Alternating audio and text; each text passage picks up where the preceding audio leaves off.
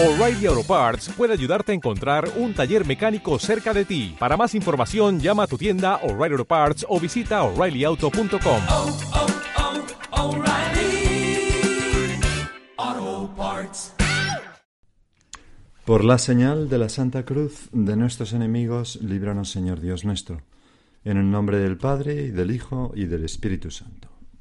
Señor mío y Dios mío, creo firmemente que estás aquí, que me ves, que me oyes. Te adoro con profunda reverencia. Te pido perdón de mis pecados y gracia para hacer con fruto este rato de oración. Madre mía Inmaculada, San José, mi Padre y Señor, Ángel de mi guarda, interceded por mí. Hay una expresión típica de Jesús que es el reino de los cielos. El reino de los cielos sale muchas veces en el Evangelio.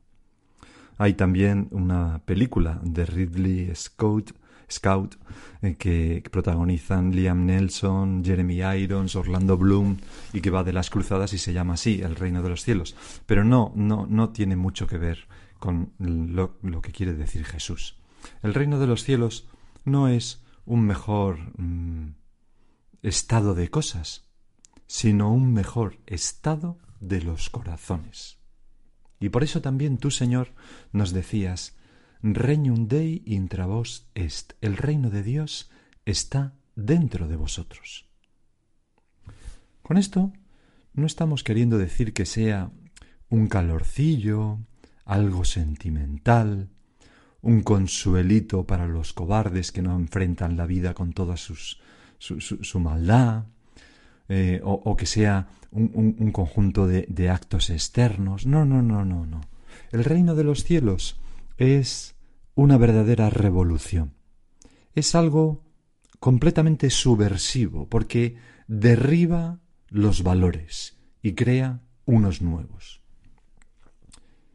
Me viene ahora a la cabeza Nietzsche, aquel filósofo que tanto criticó el cristianismo, ¿no? Y precisamente escribía refiriéndose pues a esa crítica que él había hecho del cristianismo y, y, en general de la modernidad, decía que un día mi nombre, su nombre, iría unido a algo formidable, el recuerdo de una crisis como jamás la ha habido en la tierra. Yo no soy un hombre, soy dinamita.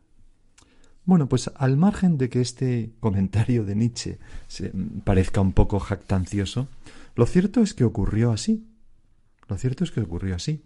Podemos pensar, ¿verdad?, en lo que siguió a Nietzsche, el comunismo, eh, perdón, el nazismo en primer lugar, pero eh, bueno, ¿no? Primero el comunismo, pero también el nazismo, ¿no? Al nihilismo, pues lo que le siguen son esas atrocidades tremendas. Pero bueno, mm, el reino de los cielos es aún más radical que esto de Nietzsche.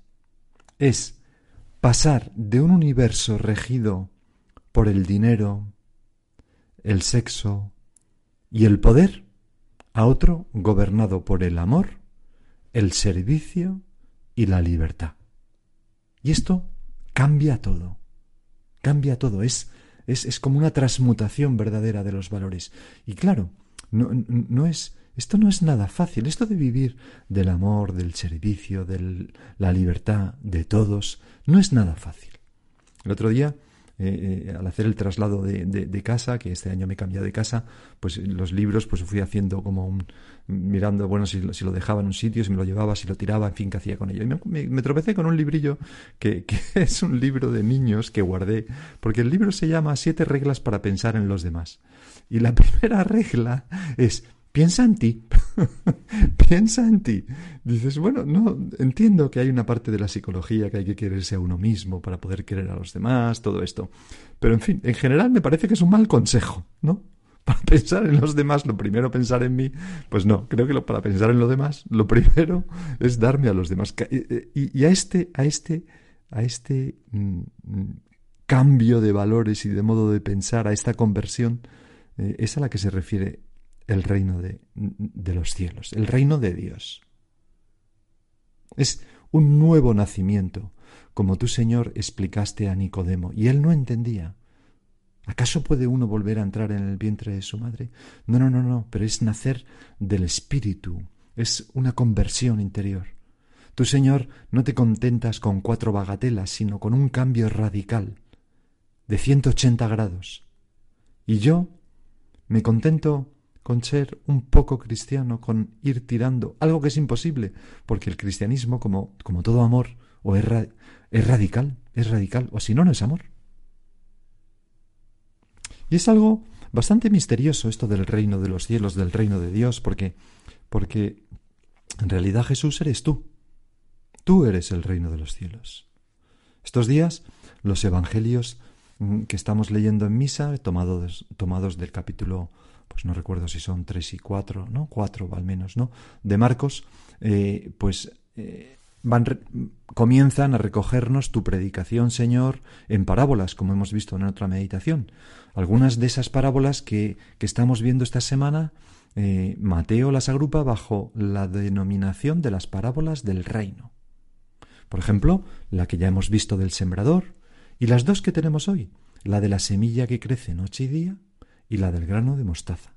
En todas se habla expresamente del reino de los cielos.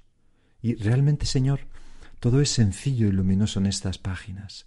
Todas son parábolas optimistas en las que el bien vence al mal, parábolas llenas de esperanza, porque este es tu Evangelio. Pero vamos a ver lo que dice el Evangelio de hoy. Comienza, incluye dos parábolas. Vamos a ver el Señor primero la, la primera, lógicamente. En aquel tiempo Jesús decía al gentío, el reino de Dios se parece a un hombre que echa semilla en la tierra.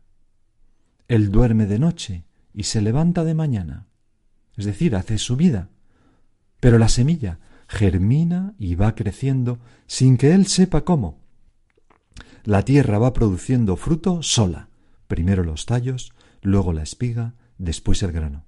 Cuando el grano está a punto, se mete la hoz porque ha llegado la siega, y se hace una gran cosecha que alimenta a tantas personas y que da para sembrar el año que viene.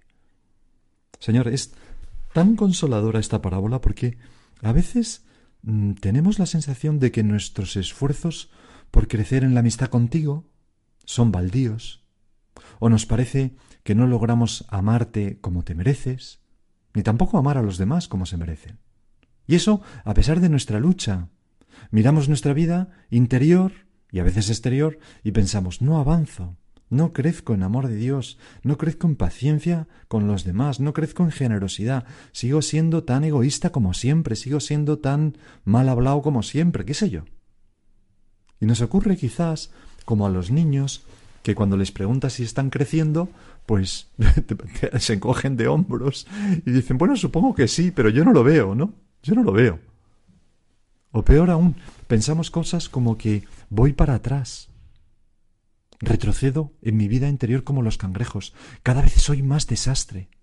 Que en realidad lo único que expresan es que nuestras pupilas se están dilatando por el amor y vemos con más claridad nuestros pequeños fallos que antes. Pero bueno, bueno, en cualquier caso, esta parábola de Jesús nos dice, no es verdad.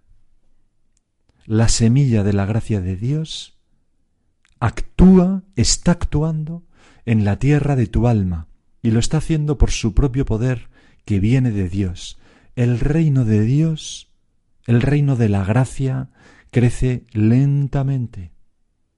Y lo hace ya duermas o ya veles, es decir, a pesar de ti, noche y día, esa semilla va germinando y va creciendo sin que tú sepas muy bien cómo, y poco a poco producirá en tu alma frutos de santidad y de apostolado.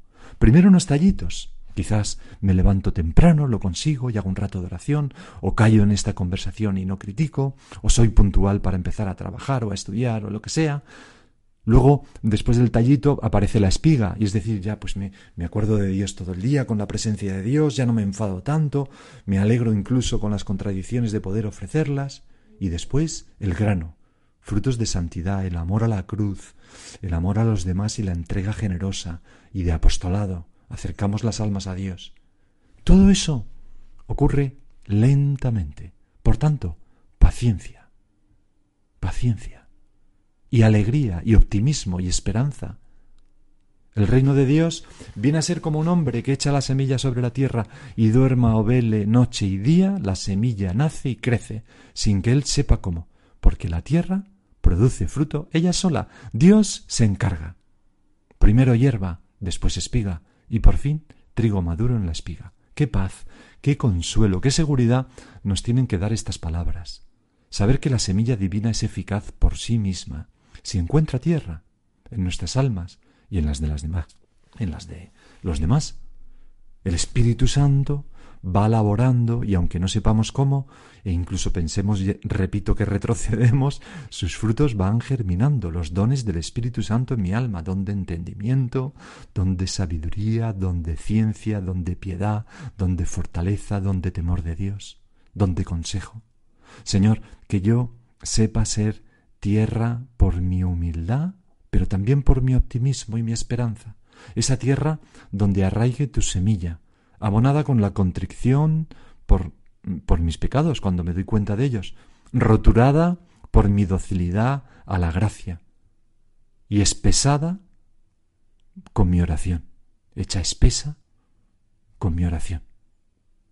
Lo importante es que yo no me desmoralice, que no pierda la esperanza, que luche cada día un poquito, lo que pueda. Es como un plano inclinado a la santidad. Bueno, en una ocasión a San José María le preguntaban, ¿qué es eso de un alemán, no? Padre, ¿qué es, qué es el, plano inclinado? Y entonces, eh, ¿esto?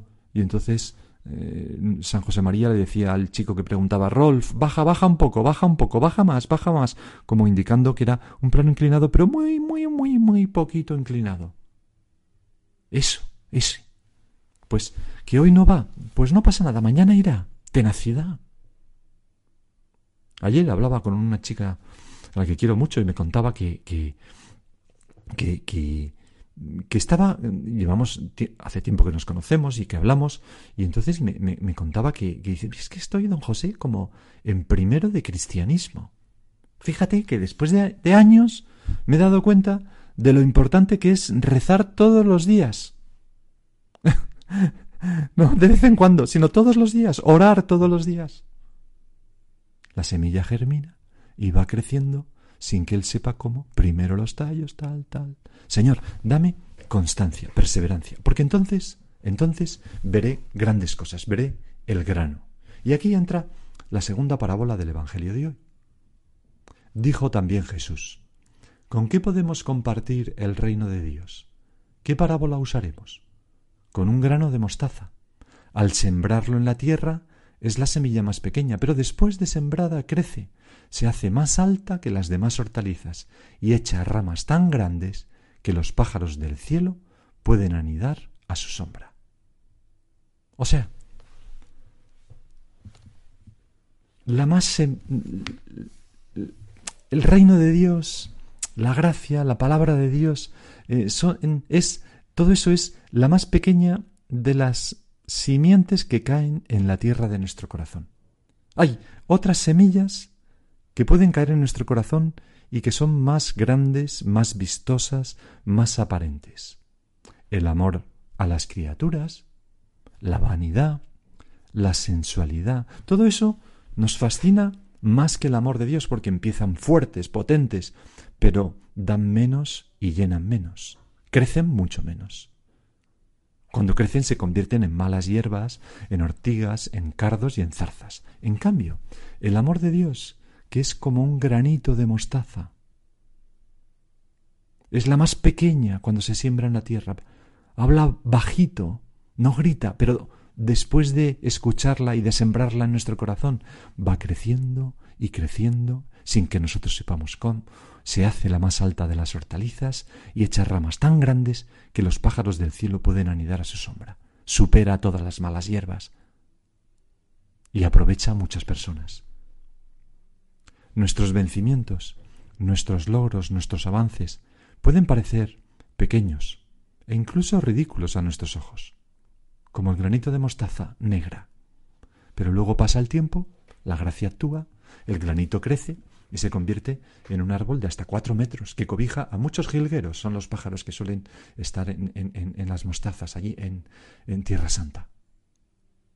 Me viene ahora eh, tengo aquí, vamos, apuntada, ¿no? Había pensado esta anécdota de, del matrimonio Alvira, Tomás Alvira y Paquita. Tomás y Paquita Alvira, que, que, que están en proceso de beatificación. Y es muy gracioso porque los dos al unísono, ¿no? Como, como buen matrimonio. Bueno, y, y entonces en un libro leía que el que primero conoció, eh, empezó a hacer oración, eh, eh, conoció a San José María y a luchar decididamente por la santidad, pues fue el Tomás, ¿no? Y entonces un día, pues llevó a su mujer Paquita, que entonces era una chica joven, pues también a, a conocer a algunas personas mm, que, que le hablaran de esa llamada universal a la santidad en un centro de la obra. Y cuando volvió por la noche, pues le preguntó, ¿qué tal, Paquita? ¿Qué, has hablado con, alguna persona? Y ella está hablando con, Menganita y me ha dado unos consejos. ¿Y qué te ha dicho? Entonces contó Paquita, pues me ha dicho que haga todos los días cinco minutos de oración. Y entonces cuenta eh, Paquita que, su marido Tomás se puso a reír. Ja, ja, ja, ja, cinco minutos, nada más que cinco minutos, vaya porquería. Y, y ella le ofendió un poco, y pues, pues sí, pues me ha dicho que cinco minutos. Bueno, el caso es que en aquella media broma, ¿no? que no tuvo, ella empezó a hacer cinco minutos de oración. Y ahí comenzó ese proceso que ha acabado en que ahora está en proceso de beatificación. Tuvieron por el camino nueve hijos, a los que educaron cristianamente, algunos de ellos sacerdotes, etcétera, etcétera, etcétera. Al final, aquellos cinco minutos, como el granito de mostaza negra, se hicieron un árbol potente, de cuatro metros que cobijó a muchos pájaros, ya digo, nueve hijos y tantos y tantos amigos, y ella en proceso de beatificación. Es decir, que el centro de esta parábola, Señor, es la antítesis entre la pequeñez de la semilla y su florecimiento al final de los tiempos. Y es que el reino de Dios siempre está empezando en mi alma y también en el mundo. La iglesia siempre será grano de mostaza. San Jerónimo decía, la predicación del Evangelio es la más humilde de las teorías intelectuales. Esta doctrina, desde el comienzo mismo, parece absurda cuando predica que un hombre es Dios, que Dios muere. El escándalo de la cruz sigue asustando a todos. Bueno, eh, pues no importa. Jesús nos dice, ten fe, no te desanimes, persevera, los vencedores seguirán venciendo. Y tú yo igual. Señor, que no avanzo, que estoy siempre igual. ¿A quién hago bien? ¿Qué puedo contra el ambiente? Pues puedes todo. Eres dinamita porque tienes dentro de ti el granito de mostaza, lleno de la fuerza de Dios.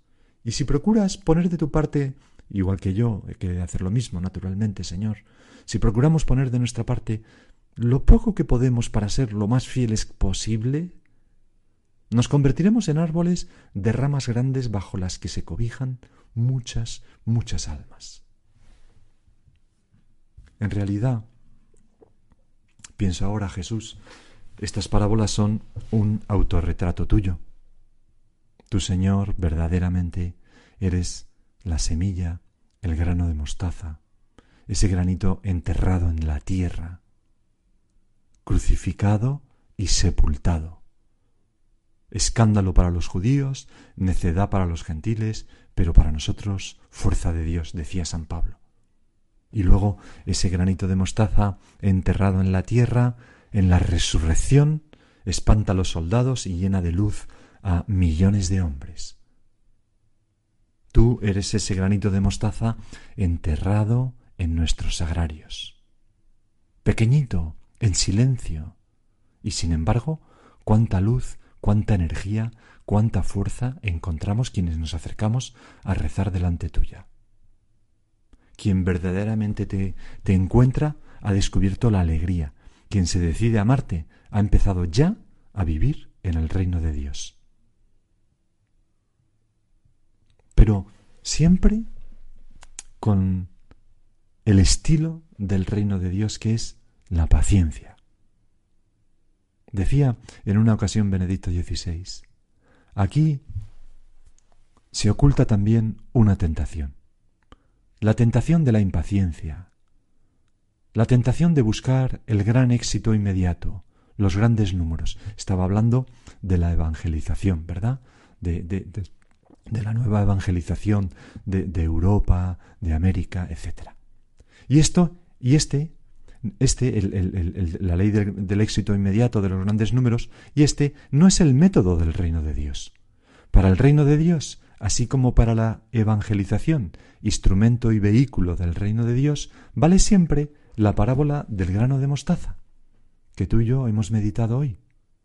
Nueva evangelización significa no contentarse con el hecho de que el grano de mostaza haya crecido, de que del grano de mostaza haya crecido el gran árbol de la Iglesia Universal, ni pensar que basta el hecho de que en sus ramas puedan anidar aves de todo tipo, sino actuar de nuevo valientemente con la humildad del granito, dejando que Dios decida cuándo y cómo crecerá. Pues vamos a, a acudir a nuestra Madre la Virgen. También ella, ¿no? También ella contempló en su propia carne cómo el granito de mostaza se hacía un árbol gigante, cómo aquellas palabras del ángel se encarnaron en su alma y dio a luz a Jesucristo y luego Jesucristo fue nuestro Salvador, ¿no? Pero todo eso tuvo su tiempo, treinta años. Pasó desapercibido a muchos ojos. Pero la fe de nuestra Madre perseveró día a día con gran amor, sabiendo que encerraba pues un granito de mostaza en su vida, en su hogar. Vamos a pedirle a ella que también nosotros sepamos vivir siempre esperanzadamente, optimistas y fieles. Y ahora sigue tú por tu cuenta.